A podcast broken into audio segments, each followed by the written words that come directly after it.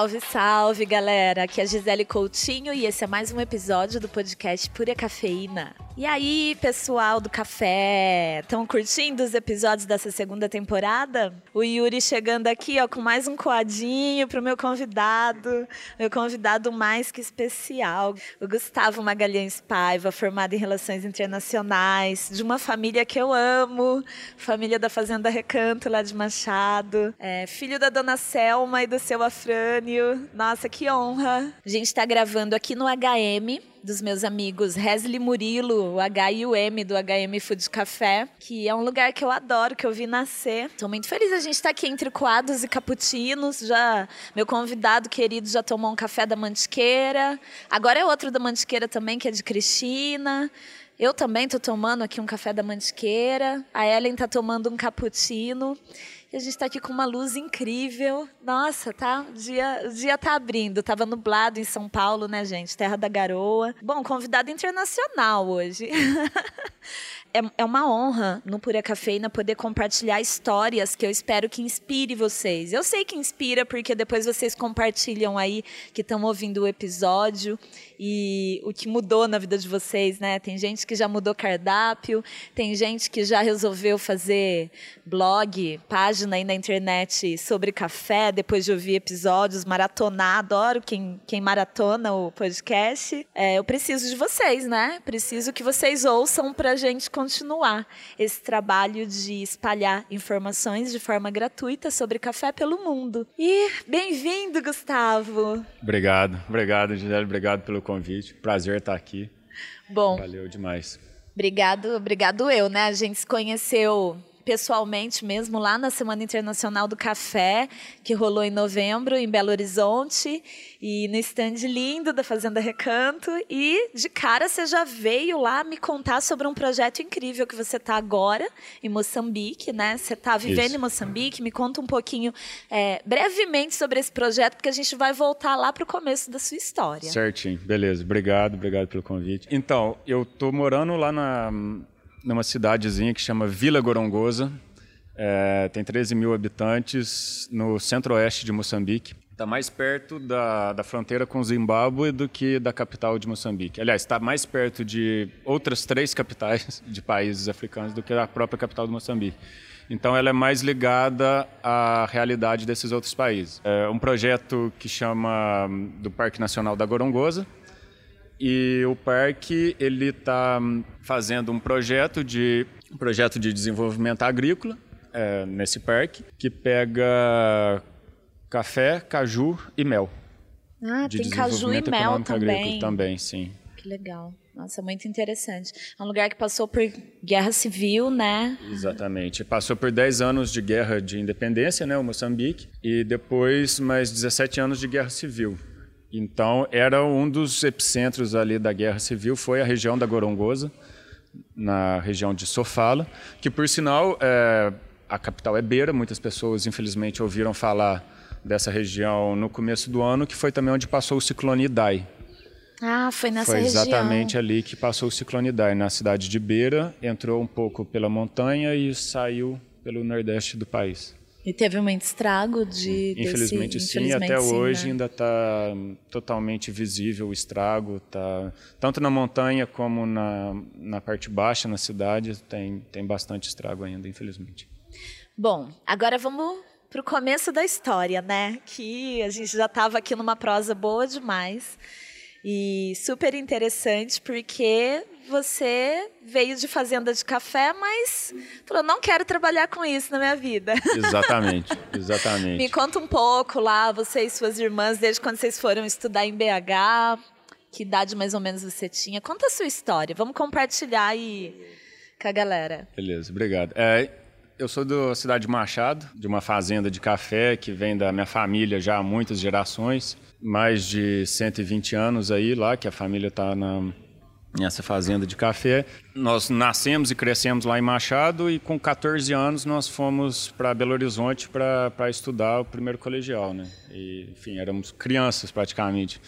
Eu tinha 14, as minhas irmãs foram um ano antes, né? Mas quando eu fui, a gente tinha 14, 15 e 17 morando as três crianças sozinhos lá em Belo Horizonte. É um de cada ano, então. Quase, é, são é. três em três anos. Você é o mais novo. Sou o mais novo. É o caçula. Sou o caçula, é. Gustavo tem 28 anos, gente. Jovem, jovem, mas vocês. A hora que acabar esse episódio, vocês vão falar: será que era 68, 88? Porque como pode esse menino ter vivido tanta coisa? Pois é, né? obrigado. Sensacional. Obrigado. Bom, aí vocês foram para BH estudar num colégio internacional. Isso. É o... Como que era essa escola? Conta era um, um colégio, colégio italiano, né, de Belo Horizonte. E a gente era os únicos do interior, os únicos caipiras lá dessa escola, era bem legal. A gente, enfim, era um choque, né, pra gente, né? Era um choque, realidade totalmente diferente. Até mesmo porque também Machado é muito mais ligado aqui em São Paulo, né? Machado a gente tem uma proximidade já geográfica, óbvio, mas é, acaba sendo tudo mais ligado aqui em São Paulo. Então, para a gente ir lá em Belo Horizonte foi, foi bem diferente, assim, foi bem legal. Vocês moravam os três juntos? Os três juntos e sozinhos. Anarquia. Que legal. É. Muito bom. E aí vocês estudaram lá? Aí estudamos lá e eu e a minha irmã mais velha, Mariana, a gente já tinha essa ideia de internacional, assim, sabe? Até por isso que a gente achou bem interessante essa, essa ideia de estudar lá. Minha irmã, ela queria estudar moda, né? Queria ir para a Itália estudar moda. E eu já queria fazer relações internacionais desde essa época mesmo, sabe? Então, não sabia onde, qual lugar, mas queria fazer relações internacionais e viajar o mundo, né? Não queria trabalhar com café. De jeito nenhum. De jeito por quê, Gu? Olha, é porque um pouco por cobrança assim das pessoas que me irritava um pouco, sabe? É, diziam assim, ah, mas é, sei lá, desde os 5, 6 anos de idade as pessoas chegam para você numa fazenda de café, você é o único filho homem e fala, ah, é você que vai substituir seu pai, é você que vai fazer isso. Isso me deixava puto da vida, aliás, até, me, até hoje me deixa um pouco puto ainda. E eu falava, cara, isso aqui não é para mim e tal, e e também, não sei, sempre tive muita curiosidade, sabe? Sempre tive vontade de viajar, sempre tive, gostei de coisas é, de outras culturas, outros países, outras línguas. E também e... é um, um, grande conservadorismo, né? Isso. Demais. De o homem Nossa. é que tem que tomar conta e substituir o pai. E a gente sabe o papel fundamental que a Paula, sua irmã, tem hoje na fazenda, é né? É incrível. E a fazenda também não é, é, administrada só pelo seu pai. A dona Maria Selma fez, se formou também em agronomia. Eles conheceram na faculdade, inclusive, Foi. né? É, e o papel é o mesmo ali. Né? Então tem esse conservadorismo do é. homem ter que estar à frente do Sim. negócio da família. Sim. Isso é. Mas aí também tem que dar um salve muito grande para meus avós. Né? Meus avós eles eram realmente à frente do tempo. E meu avô teve seis filhas e um filho, né? Então meu avô já mexia com café, já estava nas fazendas.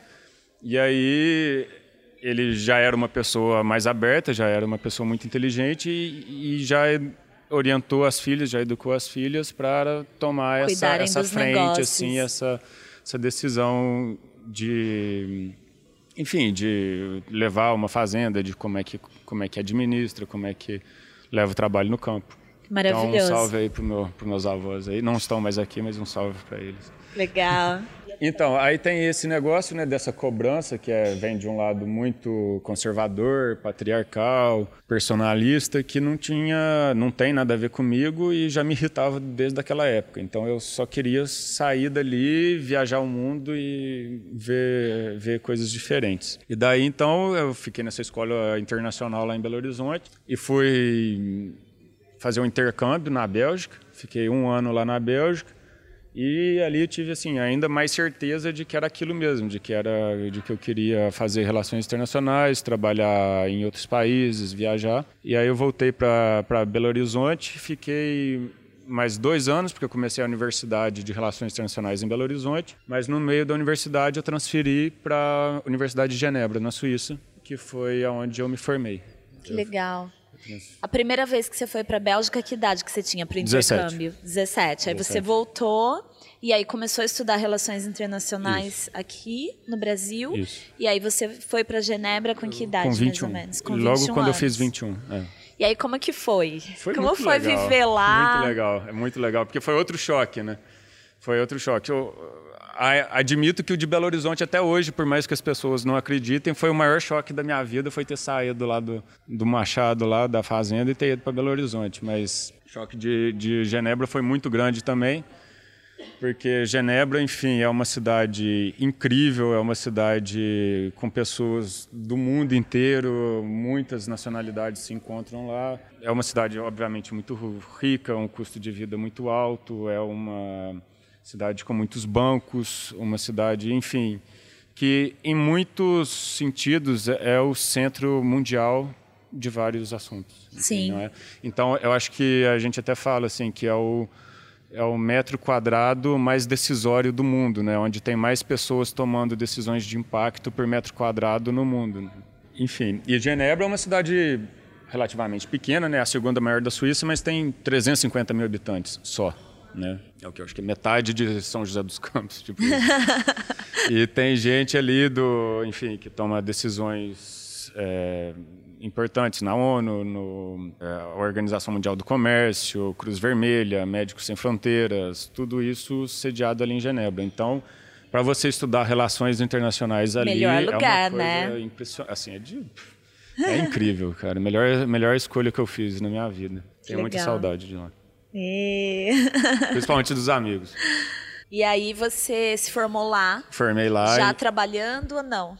Então, eu, eu formei é, já no finalzinho assim da, da, da universidade foi quando eu tive essa mudança, né, de que eu queria distância total do café, mas aí lá no finalzinho, quando eu fui escrever minha monografia, que aí eu pensei, poxa, peraí, não é bem por aí, sabe? Não, não preciso seguir o que a- as pessoas querem, o que a tradição manda, mas também não preciso Ser radical ser e radical e, e Se negligenciar distanciar. o café, excluir o café totalmente da minha vida, que isso vai ser impossível. Faz né? parte da sua história, É. né? E você sempre quis trabalhar com combate à fome, né? Sempre você quis. já tinha esse desejo. Verdade, eu quis, eu quis, eu já tinha trabalhado aqui no Brasil, né, no Ministério das Relações Exteriores, em programas de ajuda humanitária e ajuda no, no combate à fome do Ministério das Relações Exteriores, desenvolvimento agrícola e segurança alimentar.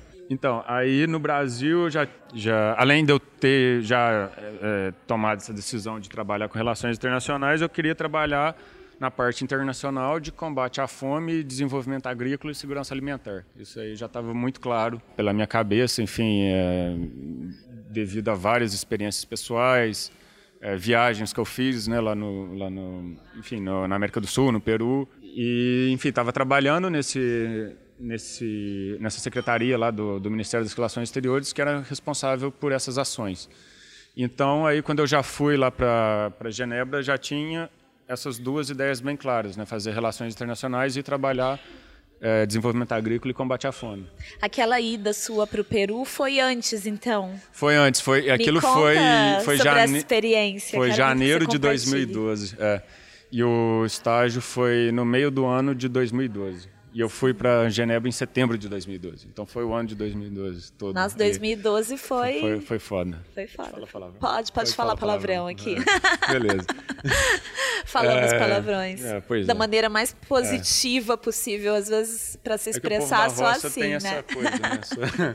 Não pode falar muito palavrão. E aí você... Eu quero que você compartilhe aquela história do Peru. Ah, claro. Então, aí tem um, um centro de pesquisas lá, né, em Morai, que foi feito por, pelo Império Inca por volta de 1300. Então, eles faziam terraços e em cada terraço eles traziam uma, uma terra de um lugar diferente do, do Império e simulavam o regime de chuvas, umidade e, clima e todo. clima todo que tinha nessa, nessas regiões, nesses terraços. E através desses terraços eles faziam cruzamentos de espécies e de, de qual alimentação poderia se cultivar, qual gênero alimentício poderia se cultivar naqueles lugares, né? Então até mesmo por isso que hoje o milho é um dos que tem mais variedades no mundo, né? Porque tudo isso vem desse trabalho que os incas já faziam há 800 anos atrás, praticamente, 700 anos atrás. Então aquilo me impressionou e, e não se tinha notícias naquela época de crises alimentares, crises de fome no Império Inca, enquanto a Europa passava por, já tinha passado por várias crises alimentares. Então aquilo eu achei incrível, assim, eu achei extremamente tocante e falei, é isso aqui, cara, é isso aqui e é foda mesmo e, e antes de mais nada tem que se combater a fome, sabe? porque só quando você tem não é o mínimo de, de alimentação, de, de, refeições de calorias por dia, você consegue fazer qualquer Evolu outra coisa. É, evoluir em qualquer né? outra coisa, né? Não tem ciência, não tem avanço Exatamente. tecnológico, não tem avanço econômico. Exatamente. Se o lado social, se você tiver pessoas com fome. É, e, era, e também me tocou o fato de falar, porra, tô aqui em 2012 e ainda tem fome no mundo, não é? Já foi para a Lua, já foi para Marte, já foi, enfim, e ainda tem fome nesse mundo. Então aquilo me tocou muito, eu falei, cara, é isso aqui, vamos, vamos tocar o barco nessa direção. Quando você trabalhou no Brasil, nessa área, como que foi? Que tipo de trabalho que era? É, que realidade que você encontrou? Isso foi em 2012? 2012. Que, como era esse Brasil em 2012? Muito diferente, né? Que saudade. Então, aí Brasil de 2012, é, principalmente nas relações exteriores, era outro país, né? Era um país que era aberto, era um país que tinha diálogo, era um país que estava disposto a resolver problemas e não a criar problemas, né? Diálogo com a sociedade e com outros países. Né? Internamente né? e externamente. Internamente e né? externamente. Exatamente. Então, esse trabalho ele dava assistência humanitária de urgência em casos de desastre, como por exemplo o terremoto do Haiti, né? Sim. Foi ali na pouco antes. E também outros outros é, situações de crise que ocorriam ao redor do mundo, né? A gente trabalhava muito com a África, o oeste africano, trabalhava com a CPLP, né, que é dos países de língua portuguesa, então tinha trabalhos com Guiné-Bissau, é, Cabo Verde, Angola. Angola. Angola e Moçambique menos, porque Angola principalmente porque tinha mais recursos e tal, mas era mais próximo desses países menores, sabe? E também Ásia, é, enfim, vários lugares, sabe? Na, a gente atuou na, no conflito do, do, do Myanmar, que tinha um conflito ali entre budistas e muçulmanos e tudo mais. É, muita coisa, muita coisa acontecia. Muita coisa acontecia e muita coisa era construída e não destruída, não é? Acho que essa que é a coisa mais impactante de como é que mudou de lá para cá, não é? E tinha esse diálogo e era referência mundial para muitas coisas positivamente, né? Como que você, o que que você sente? Qual que é o seu sentimento hoje vendo o Brasil de 2019? Inacreditável, Quando o né, assunto né, são relações internacionais e combate à fome. É inacreditável, né? É uma mistura de um deserto de ideias com uma loucura, um, um cinismo, hipocrisia, total falta de, de ligação com a realidade. Enfim, um delírio, um delírio de cima a baixo, infelizmente. É, para mim. Você vê coisas agora falando de Brasil começando a liderar uma aliança conservadora cristã internacional. Assim, é, é surreal, cara, falta né? palavras, velho, falta palavras. Então, você vê questionamentos em direitos humanos se aliando ao que há de pior no Oriente Médio, com os movimentos mais conservadores possíveis do Oriente Médio. É surreal, cara. É surreal. É, surreal. é eu, eu avalio isso como uma grande falta de responsabilidade, né? Porque você vai cultivando e, e construindo um distanciamento absurdo é, de quem precisa, de sociedades que precisam né, desse apoio de, de outros países e interno também, né? Você vai segregando cada vez mais. Enfim, voltar à sua história, porque esse episódio é para trazer boa, né? esperança, né? né? Não desesperança e nem desespero.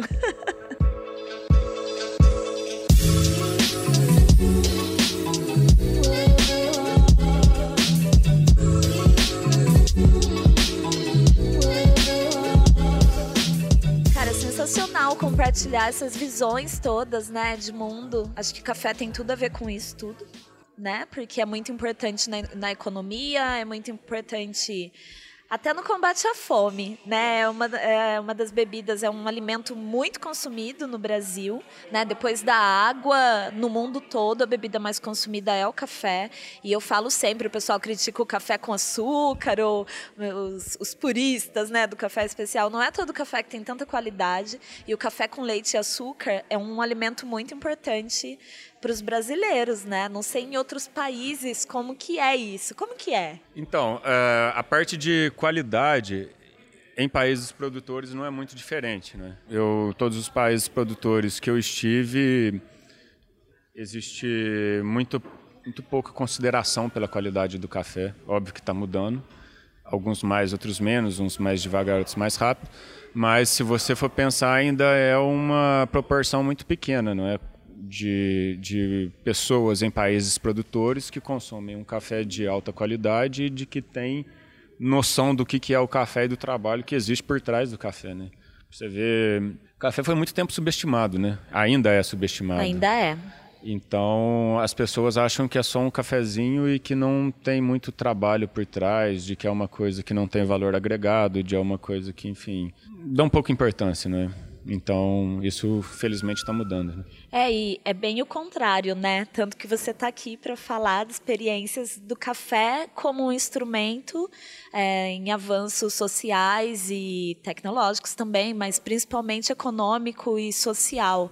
Claro. Né? E, é, coisas que Poxa, é incrível poder falar, é muito rico poder falar sobre isso aqui, né? O café como a gente vê muito o café nesse lado social aqui. Por exemplo, eu já citei aqui o projeto do Fazedores de Café, que pega jovens é, em situações vulneráveis para ensinar sobre café.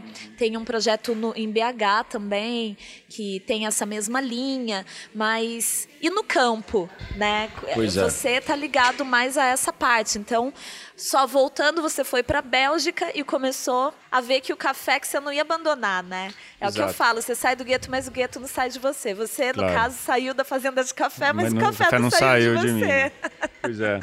Então, é, no final da minha universidade lá na Suíça, eu comecei a pensar aquela parte assim de quem já fez monografia sabe que é aquela coisa de falar de tudo um pouco e de tentar abraçar o mundo em, um, em uma oportunidade só, né? E aí você tem que e especificar aí, muito bem sobre o que você vai ter que falar. Exatamente. E aí eu comecei um momento assim até meio que de descontração, estava olhando sobre os cafés e comecei a olhar também sobre hum, a parte de, hum, de guerras do século XX e comparar com as produções de café, não é? Então vi que quando você vê Vietnã nem se precisa falar da guerra do Vietnã, todos sabem. É, Colômbia com os problemas da FARC, é, Nicarágua com a guerra civil pesadíssima, El Salvador e Honduras que estiveram em guerra. Na África, muitos países, quase todos os países produtores de café, Burundi, Ruanda, Congo, é, Uganda, todos eles viveram ou ainda vivem né, é, situações de guerra civil, de instabilidade extrema no café. No oeste da África foi um, um desastre, né, acabou com quase todos ali do, da Costa do Marfim, do Camarões. Hoje a gente nem fala mais, se acredita, na Angola. Nos anos 70, 80, Costa do Marfim, Angola e Camarões eram referências mundiais na produção do café e hoje nem se ouve mais falar. Né?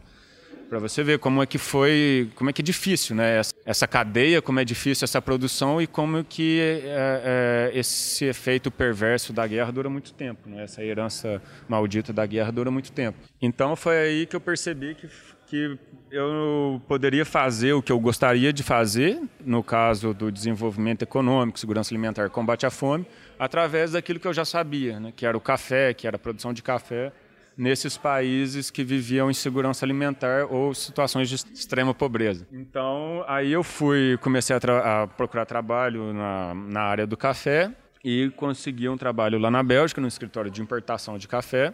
É, importava de mais de 20 países para vender na Europa e vendia em vários países da Europa também. E lá eu coordenava praticamente três projetos que eram ligados a vários países ao redor do mundo. Né? Um projeto era ligado a Brasil, Colômbia, Tanzânia e Papua Nova Guiné, de um torrador francês, e ele patrocinava ações de sustentabilidade ambiental, econômica e social no café e ainda aumentando, também trabalhando na qualidade e na produtividade dessa, das comunidades nesses países. Né?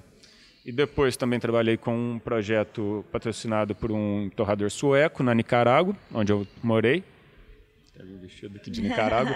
ah, é, é... Tá com uma camiseta da Nicarágua aqui, gente. É, é legal falar, né? Que é demais. Você tá. É. Ah, Nicarágua é minha segunda pele, praticamente. Ah, que legal. Gostei demais lá. E aí, a ideia desse projeto era a sustentabilidade dos recursos hídricos na Nicarágua, porque a Nicarágua tem uma produção de café lavado e fermentado muito grande que se usa. Gasta muita água, né? Enorme, enorme, enorme. Apesar da abundância de água, apesar deles não viverem nenhuma situação de seca no país, é um país extremamente privilegiado em recursos naturais, em recursos hídricos, mas já se sente o, que tem menos água. Já se tem sente um que o tempo está mudando lá também, de que está mais quente, está chovendo de uma maneira mais desuniforme e a água está diminuindo.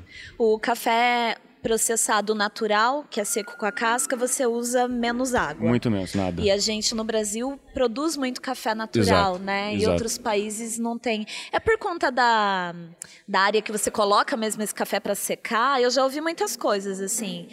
Pois é, eu acho que cada um vai ter uma, uma resposta assim e, e, eu acho que ao mesmo tempo isso indica que ninguém tem razão e todos têm, não é? Que é um pouco de tudo. Mas, enfim, é, tem, é, tem vários motivos assim de do porquê do brasileiro não fazer tanto café lavado e descascado. Enfim, prefiro não entrar nesse mérito e sim, tal. São, sim. são vários motivos. Enfim. Mas aí quando você leva essa possibilidade de fazer o café natural para outros países, é no caso difícil. da Nicarágua, é bem difícil exemplo. porque é uma, apesar de ser mais fácil, não é? Em teoria demandar menos menos trabalho, menos acompanhamento, ou um acompanhamento diferente, por assim dizer. Tudo que é mudança gera resistência, não é? Sim. Então, é, é difícil você chegar e tentar mudar a mentalidade de umas pessoas. Porque aquilo ali não, não só é, é, é o meio de vida dela, mas aquilo ali é o trabalho, aquilo que ela dá sentido, aquilo que ela depositou toda a sua vida, aquilo que ela tem memórias, aquilo que ela se aprimorou, aquilo que ela foi ensinada. Então não é não é simples, não é simples, né? Tem uma resistência então, tem ter, a mudanças que a gente exato, precisa a gente entender de onde uma, vem e respeitar. Exato, né? a gente tem que ter uma humildade e um respeito muito grande quando a gente for falar isso, porque realmente é, é muito é muito importante, sabe? É muito importante para eles. E aí o trabalho na Nicarágua, né? A gente organizava esses, essa, esses lotes né, de, de, de café natural.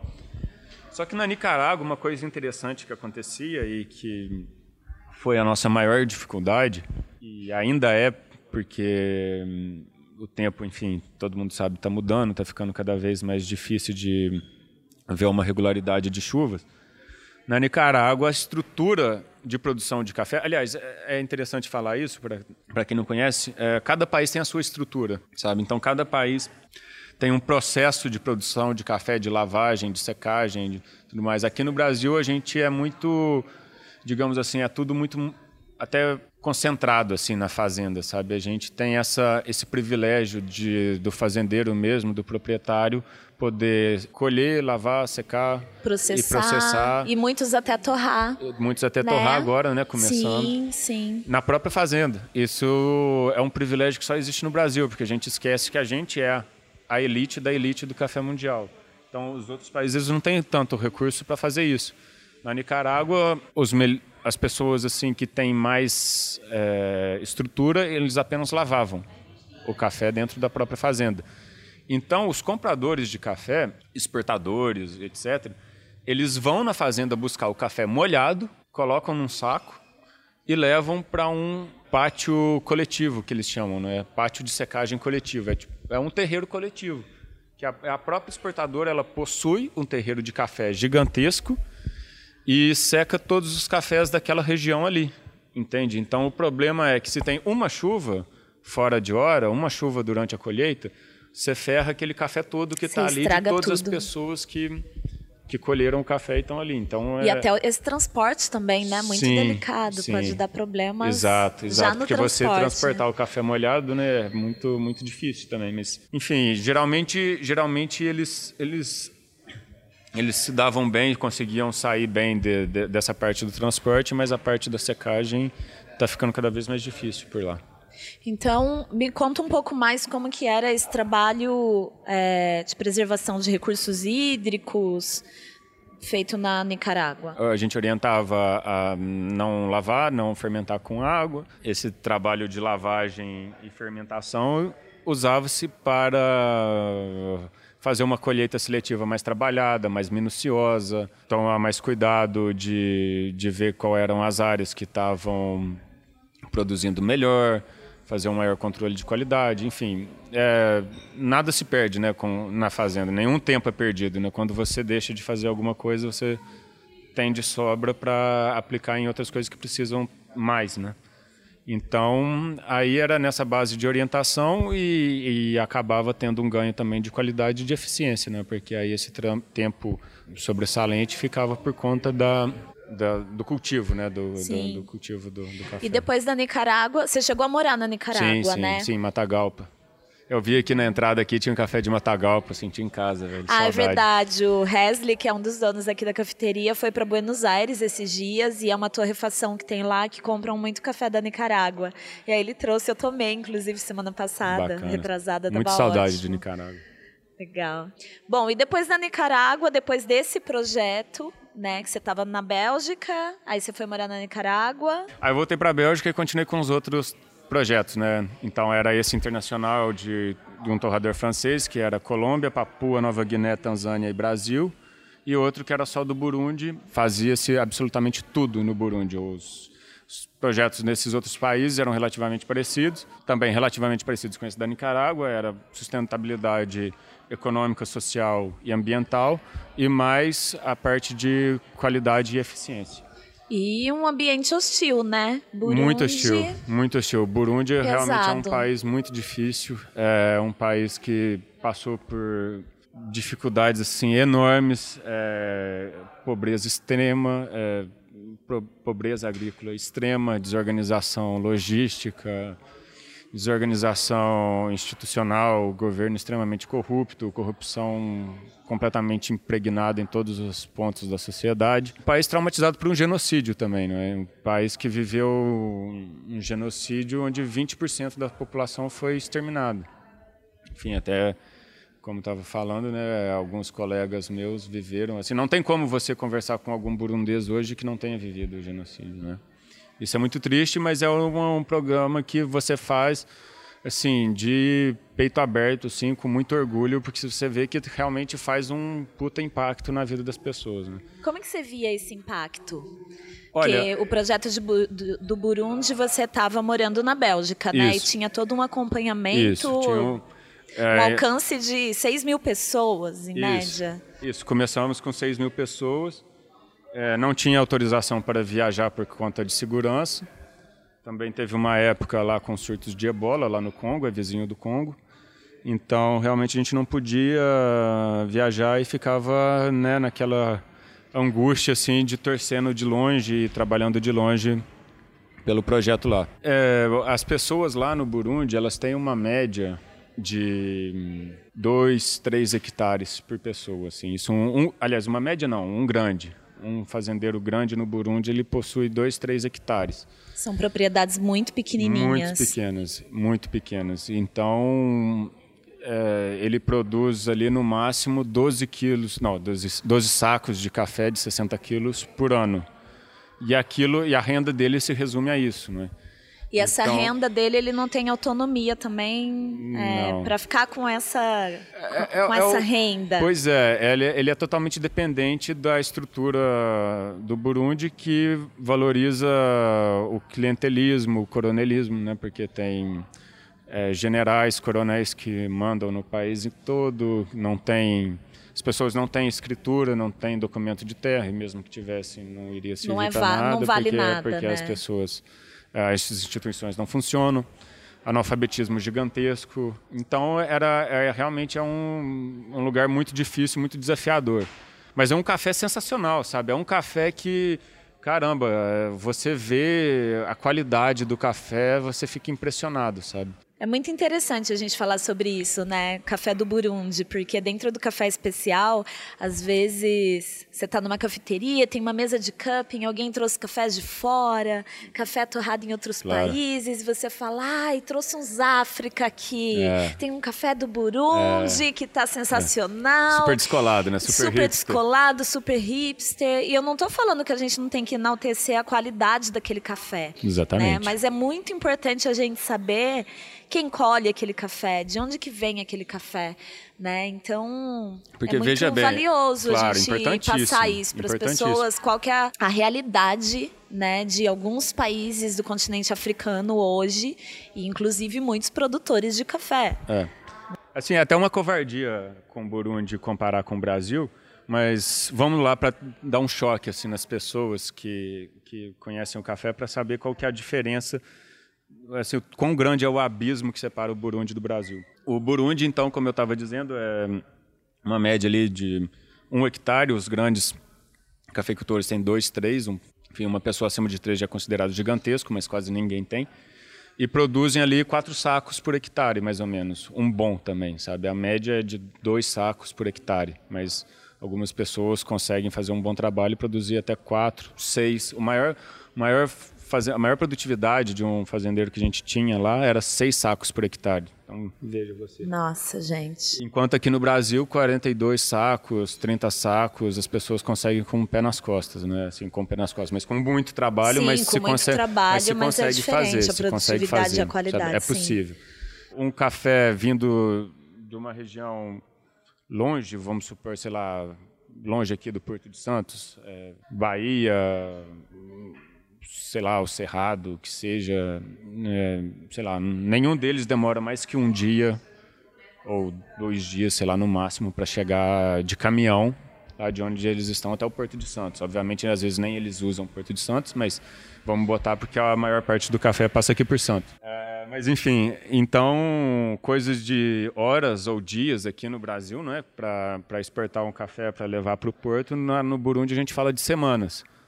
o Burundi para exportar um café do benefício final, onde a gente limpa e tal e prepara para exportação até o porto de, do Quênia, oito semanas mais ou menos. E isso você passando por fronteiras, você fazendo o café dormir no meio do caminho, com risco de roubo, risco de perda de qualidade, risco de ser misturado, de ser extraviado, enfim, várias coisas. Só um parâmetro, né, para as pessoas saberem, é basicamente o que um container demora do Porto de Santos até a Austrália, hoje uns 45 dias, mais Exatamente. ou menos. Veja você. São né? duas, praticamente, dois transportes né, de, de barco. Assim, é, é impressionante, cara.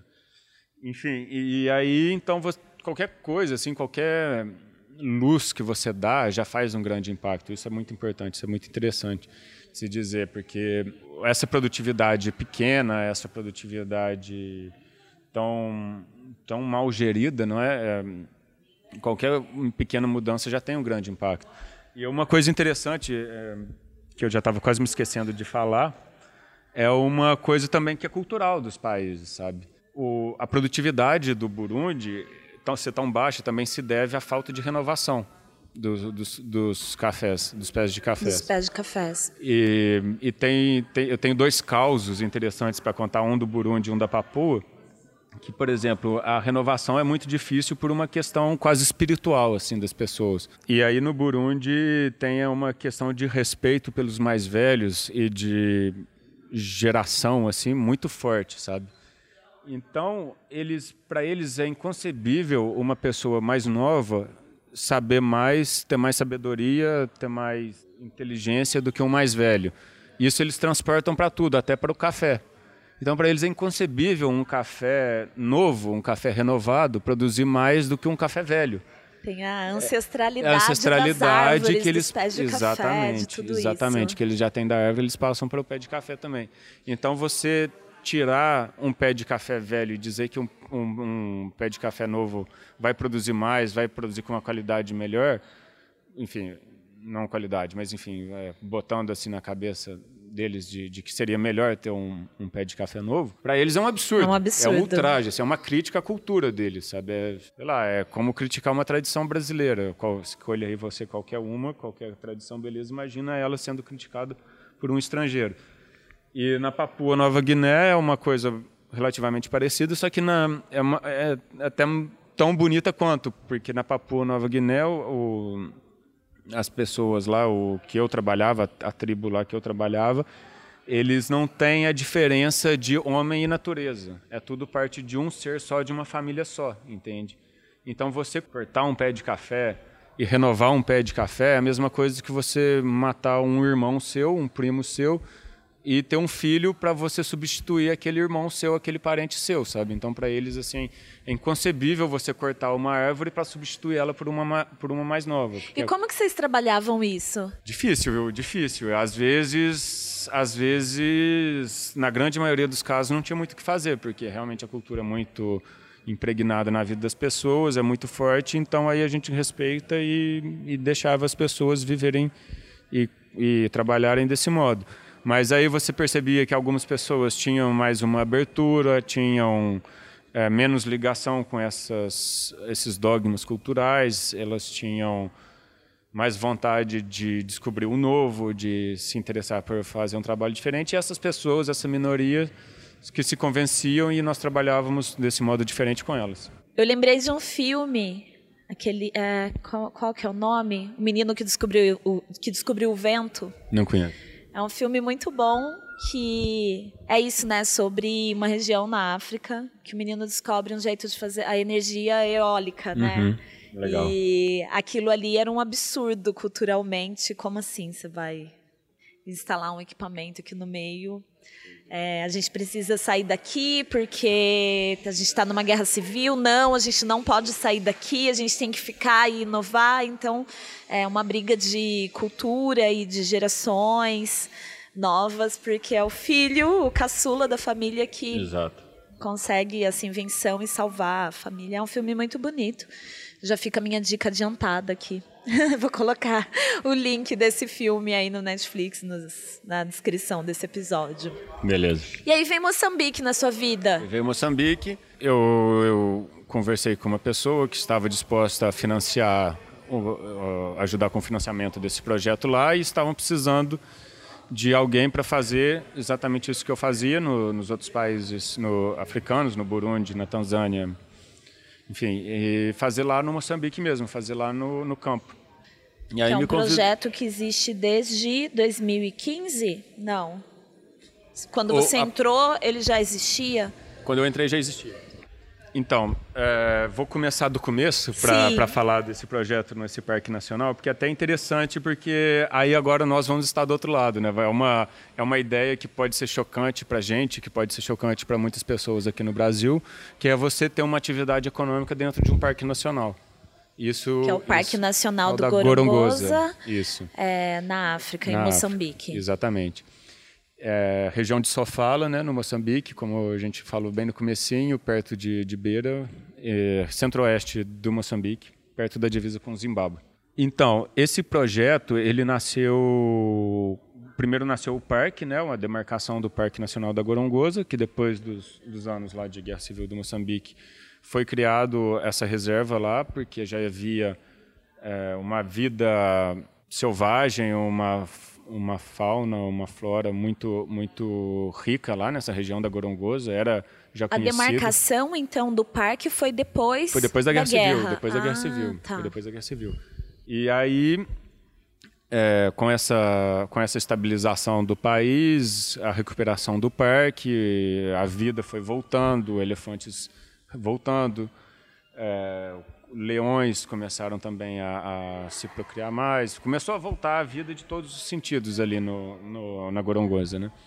E aí, em 2010, mais ou menos, negociaram a expansão do parque em direção às montanhas da Gorongosa, porque o parque abarcava só a parte baixa, a parte onde tinha mais, onde a água escorria e tinha mais vida selvagem, né? Que é onde eles vinham beber, beber água, né? Porque para quem não sabe, o elefante leão, eles gostam de lugar mais plano, baixo, onde tem mais fácil acesso à água e, a, e às árvores né, também. Aí eles negociaram essa expansão para as montanhas, só que já haviam 15 mil pessoas morando ali nas montanhas. E, obviamente, as pessoas não quiseram sair e o governo respeitou, não quis tirar também essas pessoas. Mas e aí, como é que a gente faz? A gente cria um parque nacional, a caça o desmatamento é praticamente cultural, é parte da vida, é parte da, da, sobrevi da sobrevivência deles. Como que eles como vão é que viver a gente nas chega, montanhas, Exato, e como é que parque, a gente né? chega do dia para a noite e fala, olha, tudo isso que você fez, tudo isso que você está Tá fazendo é errado. e é crime. Não só é errado, é crime. É crime. Então, se criar uma atividade econômica para essas pessoas lá no Moçambique que fosse sustentável ecologicamente, que fosse sustentável financeiramente e socialmente. Né?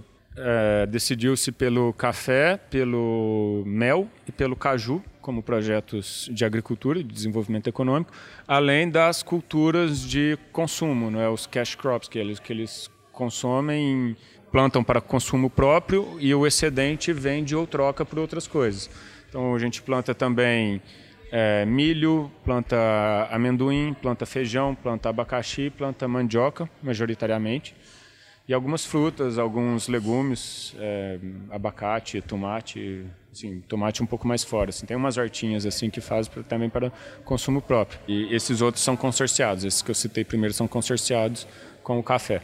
E aí criou-se essa atividade, não é, que gera empregos diretos para 450 pessoas 450 fazendeiros ali. E também tem os empregos indiretos, né, ligados ao parque, é, pessoas que acabam fazendo, enfim, a cozinha, que, que vendem implementos, que vendem fertilizantes, essas coisas para, para o parque. Como que é a estrutura desse lugar? De saneamento, em do que precisamente? Do, do, das pessoas que moram básico, lá? Das, das pessoas, pessoas, que, moram lá. Olha, não existe. das né? montanhas. É muito simples, não existe. Não existe saneamento, não existe energia elétrica, não existe transporte.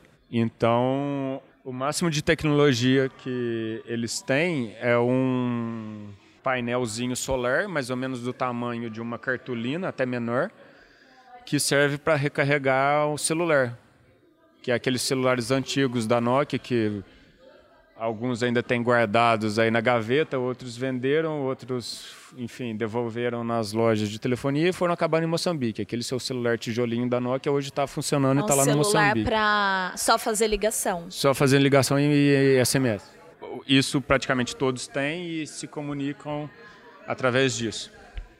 Então, realmente falta tudo e, e, é o primeiro e único projeto de café no Moçambique. Então, você provavelmente, se você tomar algum café do Moçambique, provavelmente vai ser da Serra da Gorongosa daqui a alguns anos, porque o projeto está começando também. Sim, é. Então, queria saber, a que pé que está né? Quantas mudas foram plantadas? Como que foi o processo de levar mudas para esse lugar?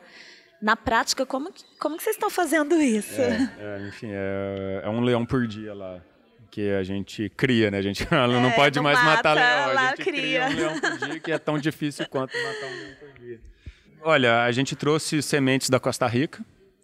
O, como eu disse, eu cheguei agora, né? Mas o projeto já existe desde 2014 cultivados hoje temos 140 mil pés de café, o que não é muita coisa, mas o, a ideia é plantar 120 mil pés de café por ano daqui para frente e chegar mais ou menos nos mil hectares de café plantados. E lá tem estrutura para isso? Muito pouca, mas tem. É, e área para plantar isso tudo então, é, as pessoas lá, o café ele é plantado apenas em áreas que já foram devastadas do parque. E as pessoas elas têm duas opções de trabalho caso elas queiram se juntar, porque nem todas essas, essas pessoas que viviam lá, como eu disse no começo, 15 mil pessoas, nem todas elas quiseram trabalhar com o parque.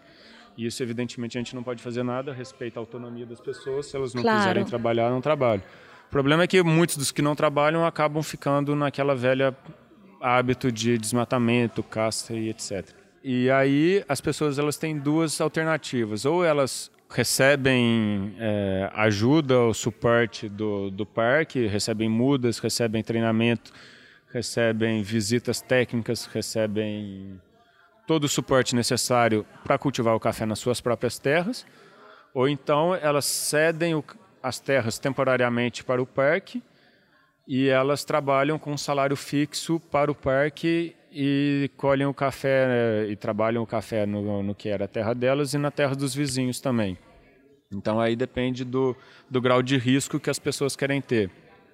É, se elas querem ter um risco, estão dispostas a correr um risco maior, então elas elas recebem um salário fixo né, e recebem também todo o suporte e plantam o café na sua própria terra com menos, com menos riscos, elas cedem o, a terra temporariamente ao parque e viram funcionários do parque e não têm participação no lucro do que aquela terra tiver, entendeu?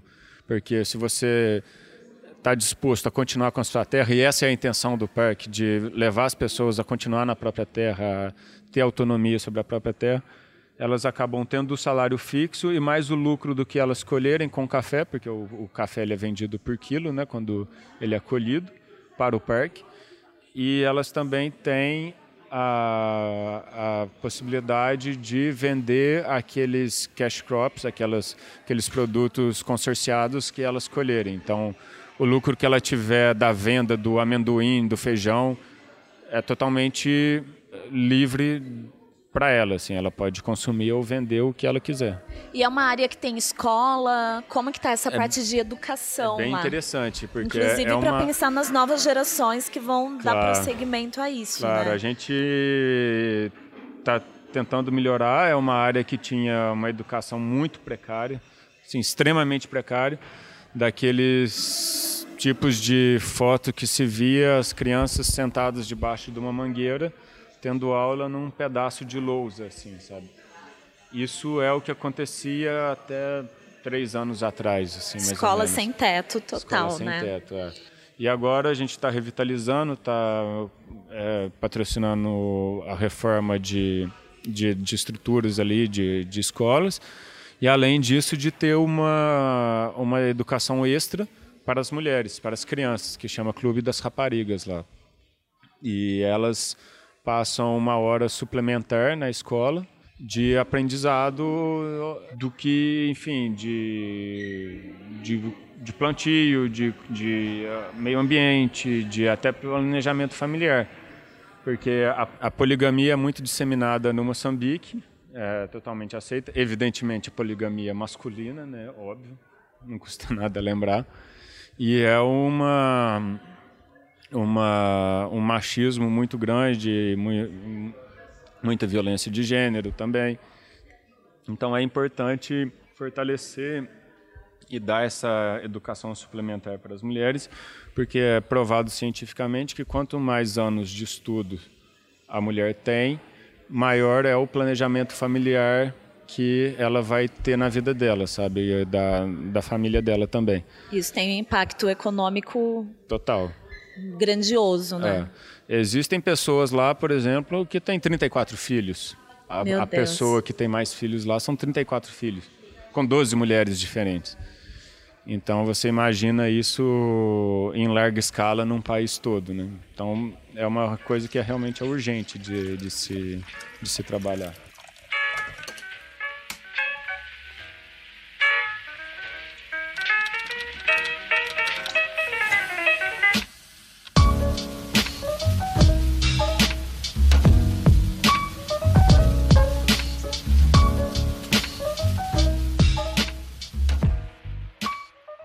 Que é o maior desafio desse trabalho que você está desenvolvendo junto com, aliás, junto com que equipe, junto com quantas pessoas? São pessoas do mundo todo? São é, tem mais brasileiros? Tem? Me conta um pouco também da.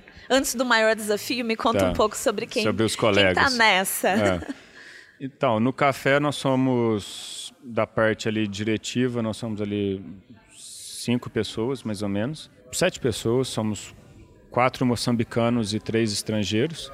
Todos lá, todos vivendo em Moçambique. Todos vivendo lá, todos vivendo lá. Nós vivemos numa vila que chama Vila Gorongosa, né? Tem 13 mil habitantes e fica eu de brasileiro apenas no café, um norte-americano e um zimbabuano.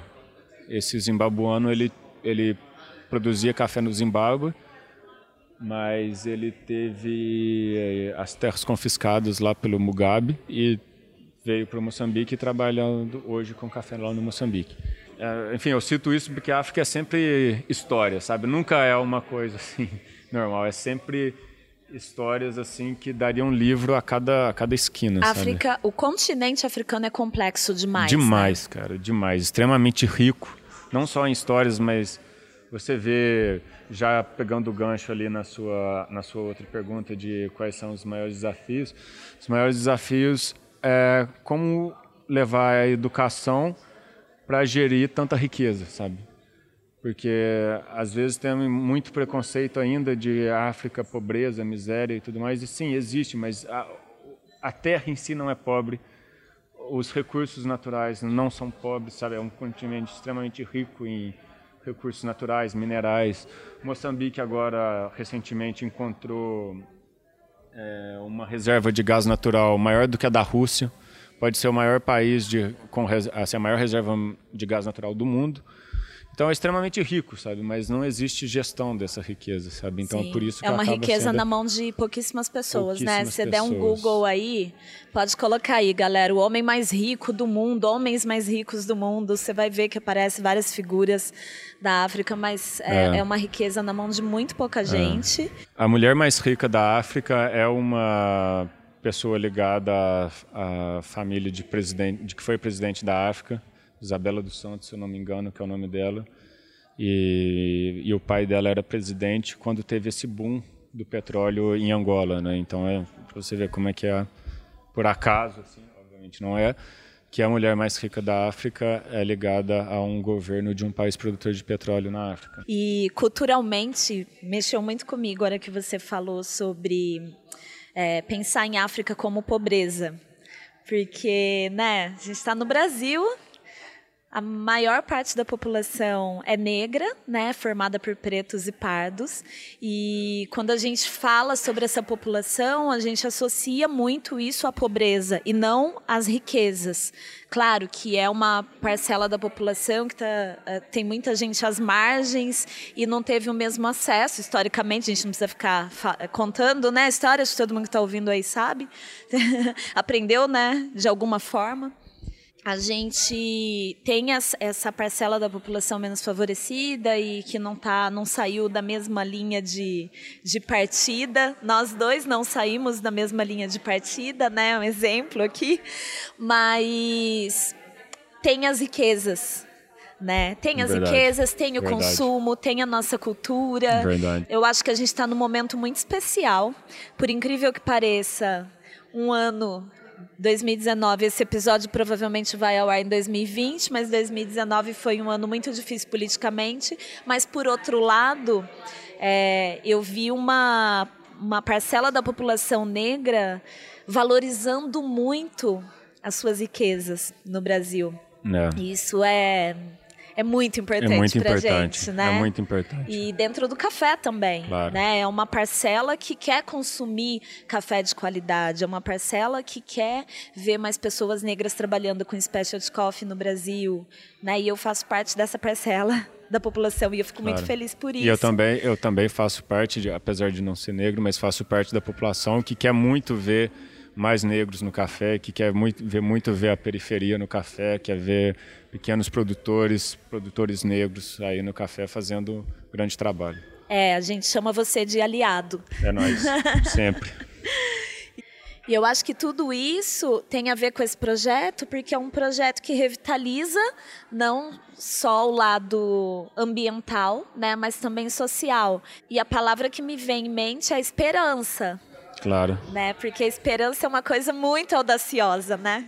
É muita audácia ter esperança, Pois né? é. O Obama dizia isso, a audácia da esperança, né? E, e, nossa, eu vejo em você essa esperança, né? De ir Obrigado. para um lugar desse para pensar num futuro, né? Pensar em mudar, é, é, pensar não, né? Mudar agora o mundo.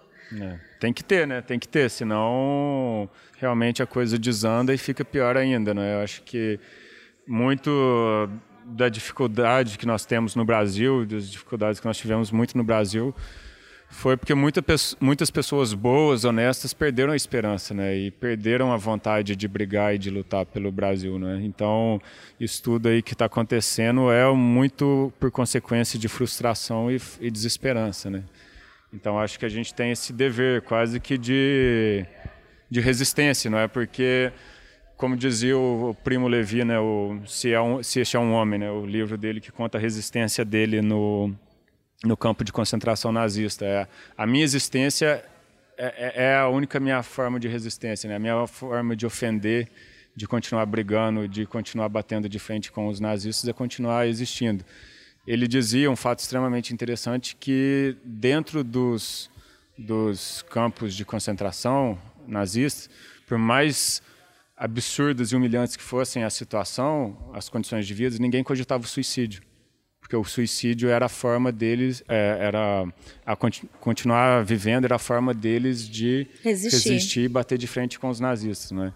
E, enfim, e, e, eu acho que é isso, né? Eu acho que a existência nossa de continuar no café, de continuar indo aonde realmente está tendo muita dificuldade, onde está tendo muito problema, de pensar na África, de pensar nos negros, de pensar no que, que aconteceu aqui no Brasil também sabe? Eu acho que é a nossa forma de resistência e de continuar levando o café, porque também onde é que seria, onde é que estaria a riqueza do café se fosse tudo, sei lá, mecanizadinho, é, sem de uma só origem, de uma, sim, ficaria uma uniformidade chata, ficaria uma uniformidade tosca e e totalmente desigual e pobre, né? Pobre de, de, de histórias, pobre de sabores, pobre de ideias, né? Então Acho que é. é. por isso que a gente tem que continuar. É, o café, ele, ele tem essa riqueza, né, pra gente que trabalha com isso. Acho que para qualquer pessoa que toma uma boa xícara de café também, pensar cada vez mais em valorizar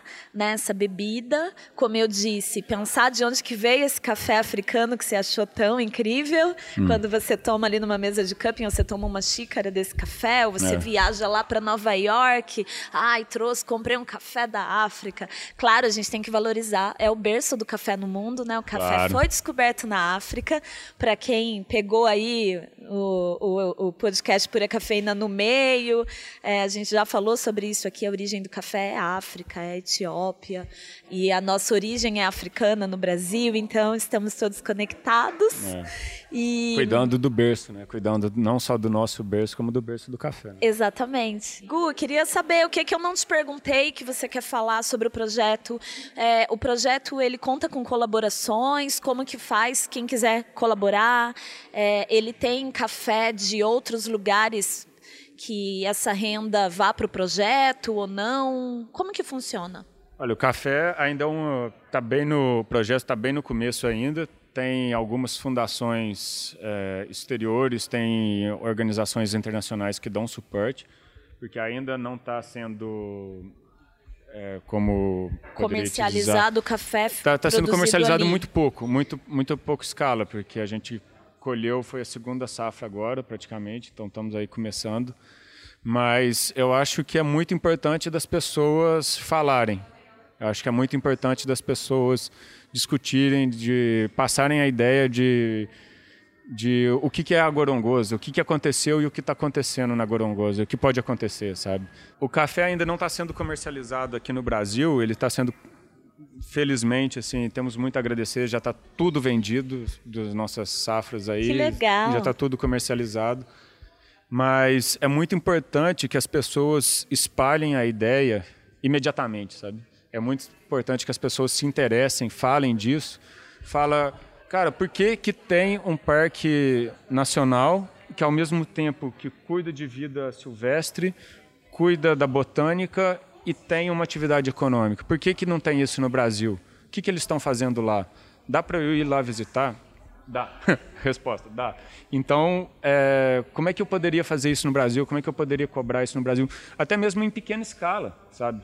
Não precisa ser, puxa, chegar e falar, ah, políticas públicas, óbvio que seria ideal, mas vivendo o que nós estamos vivendo não dá para esperar muita coisa. Mas é interessante você ver como que a natureza é rentável de pé, sabe? Como que a conservação é rentável, como que você consegue tirar renda para as pessoas, muitas pessoas, conservando a natureza, né?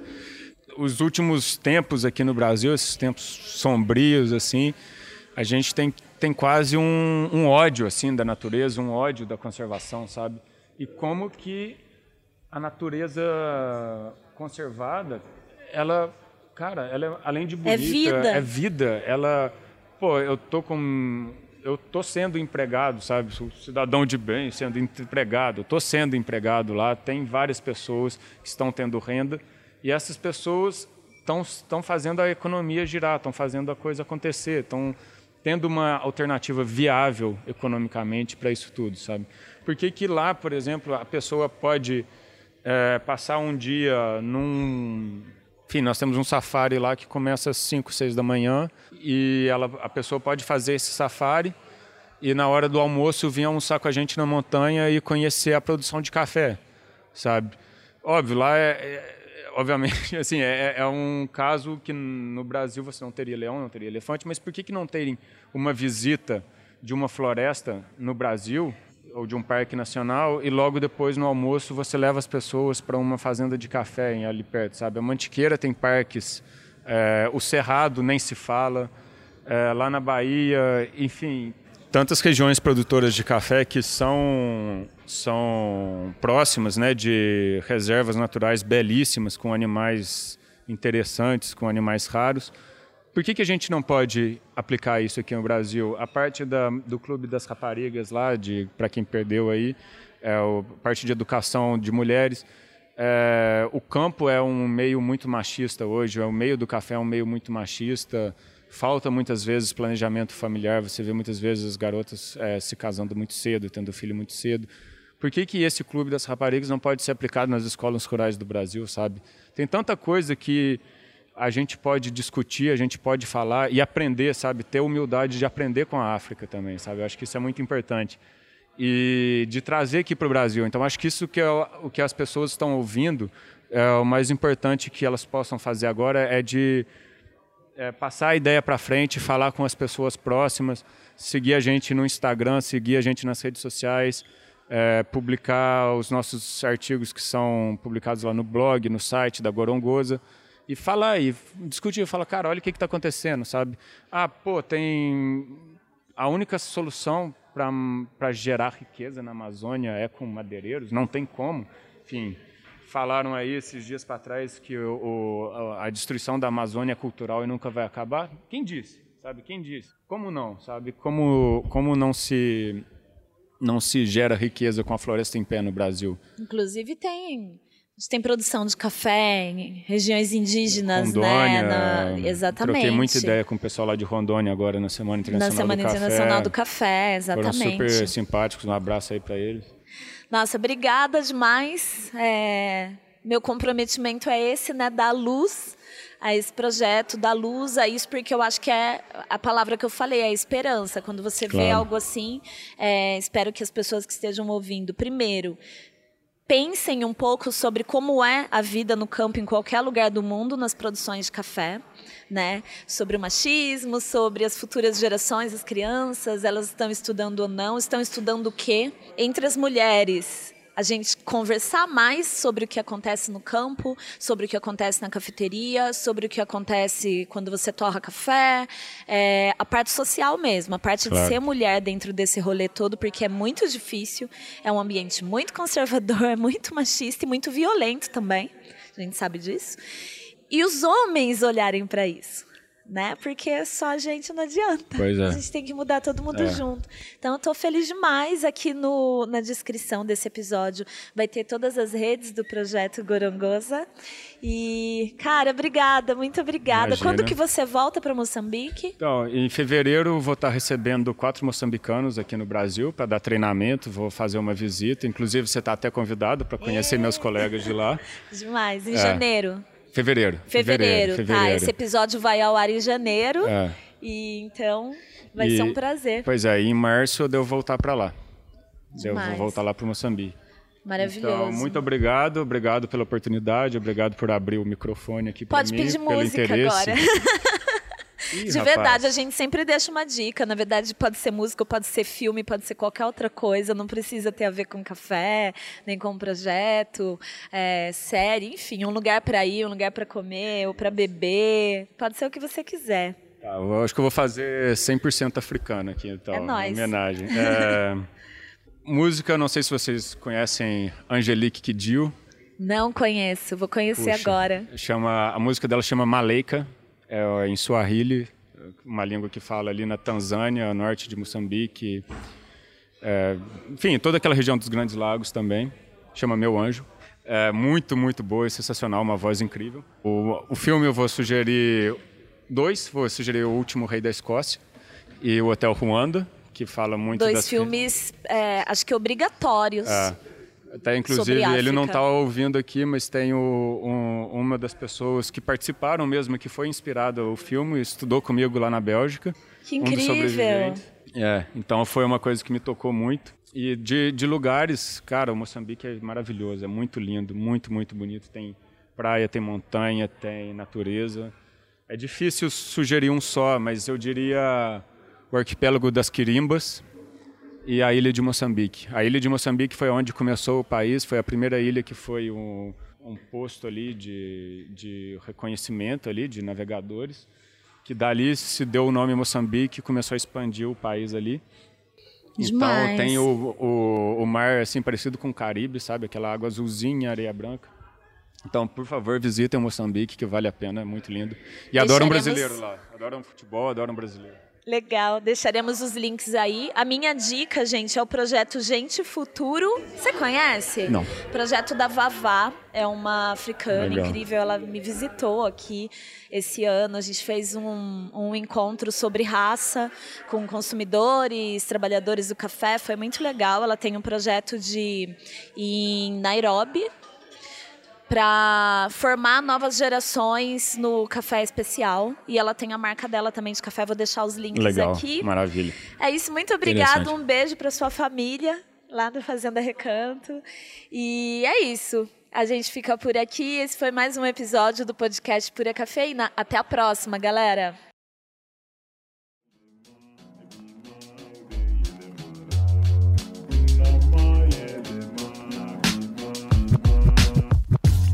Podcast editado por Voz Ativa Produções.